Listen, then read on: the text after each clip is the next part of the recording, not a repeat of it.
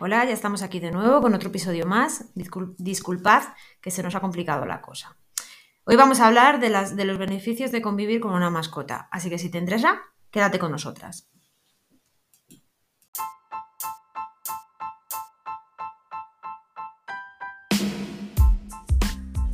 Va por dos, tu podcast.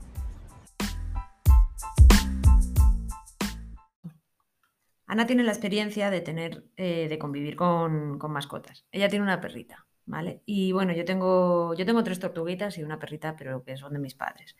Entonces, nada, Ana, te, doy paso, ya sé que te has estado informando y cuéntanos cositas interesantes. Bueno, pues hola, buenos días. Eh, efectivamente, os voy a contar un poco, pues bueno, lo que son los beneficios de convivir con una mascota, porque actualmente casi el 65% de la, población eh, convive con ella eh, en su hogar.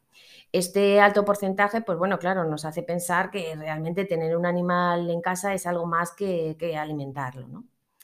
Eh, bueno, tanto los gatos como los perros aportan unos beneficios psicológicos y físicos pues para toda la familia.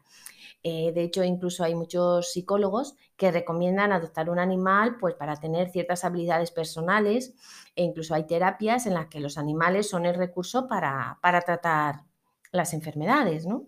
Vale, bueno, ¿y cuánto, cuáles son los beneficios de tener una mascota?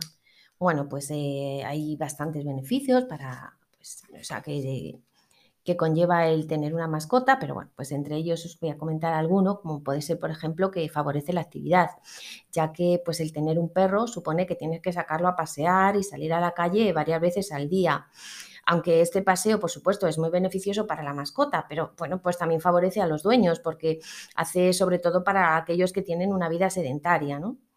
También eh, ayuda bastante para hacer el ejercicio físico, pues por ejemplo es un gran compañero y perfecto para poder salir a correr. También pues puedes eh, hacer ejercicio pues haciéndole un, objeto cuando se lo, para que lo coja, te lo traiga, tal, pues igual, ¿no? Puede ser también bastante importante para, para ambos. Eh, otra de las cosas muy importantes también es que, bueno, pues te ayuda a estructurar el tiempo porque tienes que establecer una rutina con, el animal y eso te lleva a que te organices tu tiempo también. También otra cosa muy importante es la responsabilidad, porque claro, mm, lo que tienes en tu casa es un ser vivo que depende de ti y que, bueno, pues te tienes que hacer responsable y útil. Y es muy importante sobre todo para, para las personas mayores y para los niños.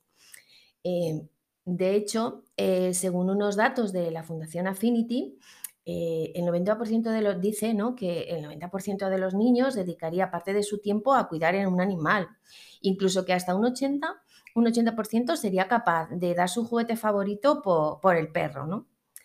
También hay otro estudio, bueno, en el que dice que, bueno, no sé si estamos todos de acuerdo, pero bueno, en principio que el 75% se levantaría temprano para pasear. Entonces, yo creo que eso no, eso va a ser la primera semana. De los niños, ¿no? Sobre también, todo, claro, sobre todo de los niños. Eh, supongo que también dependerá un poquito de las edades que tengan los niños. Pero a un niño pequeño le dices que se tiene que levantar a las siete y media de la mañana para. Mm, el primer día lo hace, la segunda mientras esté la novedad, pero luego al final esa responsabilidad seguramente recae sobre, sobre los adultos. Sí, que a lo mejor. Que habrá niños que no, pero, pero yo entiendo que al final el que se levanta por la mañana y el que lo, lo, saca por la noche. Es al final el adulto, ¿no? Sí. O sea, que hace más, por así decirlo, la responsabilidad es más, por supuesto, de un adulto que te hace coger esa mm. responsabilidad. Pero a lo mejor los niños, pues bueno, tenemos un poco de una reticencia nosotros hacia este porcentaje que dice la Fundación Affinity. Pero bueno, ya os digo y os decimos que estos son los datos que dice que ha sacado en una publicación. Otro de los beneficios también que podemos tener y que nos aporta el convivir con mascotas es que ayuda a expresar pues, nuestras emociones. Eh, una mascota supone una gran fuente de cariño, de cariño eh, que no se agota, incluso nos ayuda a expresar pues, eh, el amor, la preocupación, es, pues bueno, ¿no? Como tú sabes, siempre lo que se ha dicho, ¿no? Es un amor incondicional totalmente, porque tú puedes dar, pero no... Y siempre están contentos, siempre están felices. O sea, es que es... Llegas con un mal día y están allí esperando a que les diga cualquier cosita. Y es, o sea, y yo pienso que el, lo que es el tener una mascota no se sabe lo que es hasta que realmente la tienes. Por mucho que te hayan contado lo que sea, lo que se siente, vamos, es que yo lo tengo tan claro, que, que no tiene nada que ver con lo que te cuenten. Yo creo, es verdad que no se puede comparar con los niños o a lo mejor hay mm. personas que si no le gustan los mascotas a lo mejor te dicen que es una mala comparación, pero mira, tú por ejemplo, bueno, tú y yo, mm. yo mi niño es más mayor, pero tú que puedes tener a los niños, es que los quieres a, todos. Sí. Hombre, tu hijo vale, pero que también quieres mucho a tu mascota. hay gente, hay gente que tiene, vamos, un cariño por su mascota claro. que es parecida a la de tener un hijo. Y más si no han tenido hijos, no han podido tenerlos les sirve. O sea... o sea, que creo que también que es verdad, ¿eh? o sea, que es, o sea, os decimos que es mm. realmente maravilloso. ¿no? Y de hecho, tú cuando trajeron a Choco, al principio no cuadraba mucho con ella. Y mira, ahora, y ahora sin ella. O sea, yo es donde vaya mi Choco, allí voy yo, y si no, yo no voy. es algo y sin ningún problema, ¿no? Eh, bueno, pues también de lo que seguimos, bueno, de los, de los beneficios, que facilita la sociabilización. Bueno, mm. yo creo que eso está muy claro, ya que bueno, pues el tener la mascota nos ayuda pues, a poder romper ese hielo y entablar conversaciones con antes que a lo mejor personas que no conocíamos, pero solamente por el hecho de que tenga una mascota, pues incluso entre ellos se acercan, se, se huelen. Y bueno, yo por ejemplo tengo la experiencia, ¿no? Yo antes a lo mejor pues no conocía mucha gente en este pueblo, pero bueno, Sí, que a la perrita. Mm. Claro, sí, sí, a través de las mascotas ya no sales a lo mejor solamente a, dar el paseo, ¿no? Con mm. esas personas, sino que también quedas para hacer otras cosas diferentes que no, que no sea ir con perritos, ¿no? Eh, bueno, pues también otra de las cosas que tiene, bueno, es sobre todo lo de las terapias psicológicas que, bueno, que hemos comentado. Eh, pueden estar en terapias como un recurso muy importante pues para las enfermedades, ¿no? Bueno, está claro que por todos los beneficios que nos acabas de contar hay innumerables ventajas que, mm, nos ayudan y que, nos pueden dar... Sí, lo que es el tener un animal de compañía, ¿no? Eso es, eso es. Eh, bueno, efectivamente, ¿no? Porque los animales nos permiten pues, mejorar nuestra empatía, nuestras habilidades de comunicación, la expresión de sentimientos, o sea, hasta, bueno, pues el sentido de la responsabilidad y, bueno, y la relación con el miedo, ¿no? Son bastante bastante importantes, ¿no? Eh, el tener un animal en casa, pues es una gran responsabilidad por la que debemos elegir perfectamente una que se adapte a nuestra familia y, lo que sea nuestra casa, mm. eh, sabiendo que además mm, que va a suponer unos costes económicos añadidos y una atención constante. no, claro, al final tener un animal es una responsabilidad y, y, los gastos, sobre todo, o sea, cuando cuando adoptamos un animalito tenemos que saber que eso conlleva unos gastos y que, y que a la primera de cambio te puede surgir algún tema económico que tienes que saber que, tienes que, poder... Sí, ser consciente de ello y decir, o sea, y lo puedo asumir. Que no, son gratis y que vas a tener al animal como se tiene que tener. hay unos gastos de veterinario, de comida y, de cositas que le pueden ir, surgiendo. Sí, que no es solamente traerle a casa y ya está y sacarle a pasear. Eso es. Así que nada. Eh, bueno, pues si quieres, cuéntanos un poco cómo. Porque sé que hay terapias, ¿no? Con gatos y con perros. Sí, existen, sí, o sea, con ambos eh, hay terapias, ¿no? Entonces, bueno, pues es que, por ejemplo, la gatoterapia, ¿no? Eh, el tener un gato en casa nos ayuda a ser mucho más felices, ¿no? Eh, por ejemplo, pues bueno, entre ellos, ¿no? Lo que os estaba comentando, la, gatoterapia, es una, una, herramienta que se utiliza para intervenir en el personal de las personas, eh, mm, contando para ello, pues con ayuda, por supuesto, pues de los gatos. En concreto, ¿no? Es un tratamiento contra el estrés y la ansiedad y bajo eh, y el bajo estado de ánimo, ¿no? Cuando te encuentras un poco ahí más bajillo. Sí, o depresiones y demás. Efectivamente, ¿no? Todo esto ayuda bastante porque, bueno, pues eh, la compañía de los felinos domésticos ayuda a, mejorar eh, tu salud física y mental, incluso la calidad de vida con la interactuación entre el gato y la persona, ¿no?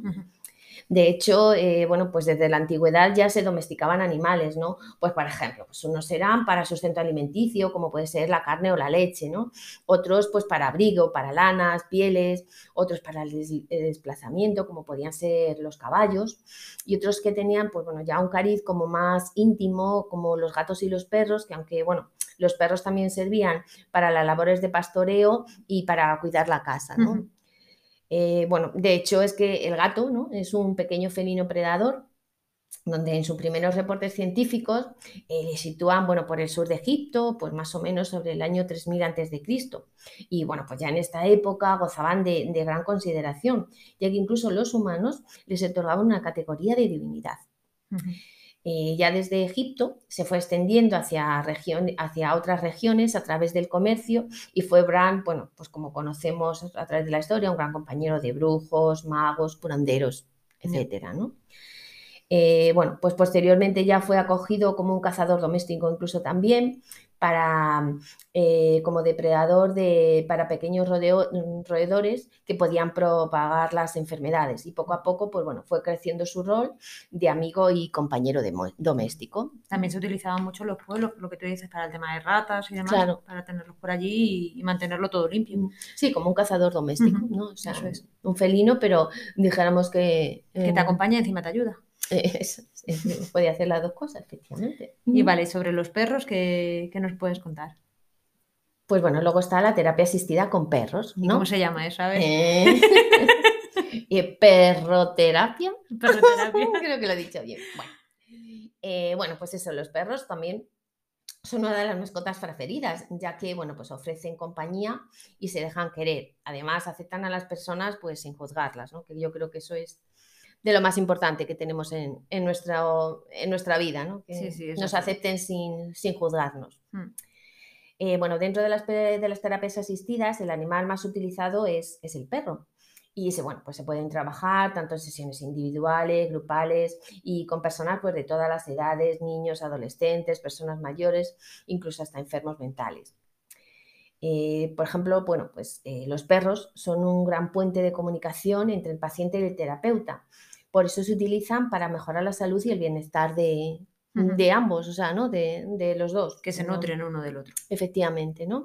Eh, por eso no es solamente una forma de terapia, sino que, bueno, pues eso, aporta muchos eh, beneficios físicos, psicológicos y, sociales, ¿no? Eh, por ejemplo, ¿no? la diferencia que podemos ver entre animales, o sea, perdón, entre perros y gatos es que, bueno, los felinos son mucho más independientes y en cambio los perros son más dependientes y nos demuestran lo importante que somos para ellos. Mm, y bueno, pues eso, los, los perros, eh, yo a mi pasión porque tengo a mi perrita, pero mm. bueno, son unos grandes terapeutas mm. naturales. Bueno, también a lo mejor eh, puede venir bien, por ejemplo, cuando depende de la familia y depende del tiempo que tengas, pues a lo mejor tienes más tiempo, puedes adoptar un perro y si no tienes tanto tiempo y no puede depender tanto de ti, pues optar por un gato sí, también puede ser. Te dan cariño de forma distinta, pero sí que es verdad que a lo mejor para una familia con menos tiempo, con mm, realmente al final es menos tiempo. Cuando tienen menos tiempo, pues quizá un gato es más independiente y, puedes, puedes tenerlo. Sí, yo creo que sí. Y sobre todo también lo que es muy importante a la hora de querer elegirlos, pues el poder adoptarlos. Hmm. No porque sí, están en, sitios que a veces están ahí los pobres o que los han abandonado, que los han mm. dejado y la verdad es que cuando realmente tanto, bueno, pues Carmen como yo los hemos adoptado, bueno, sus padres o, yo, mm.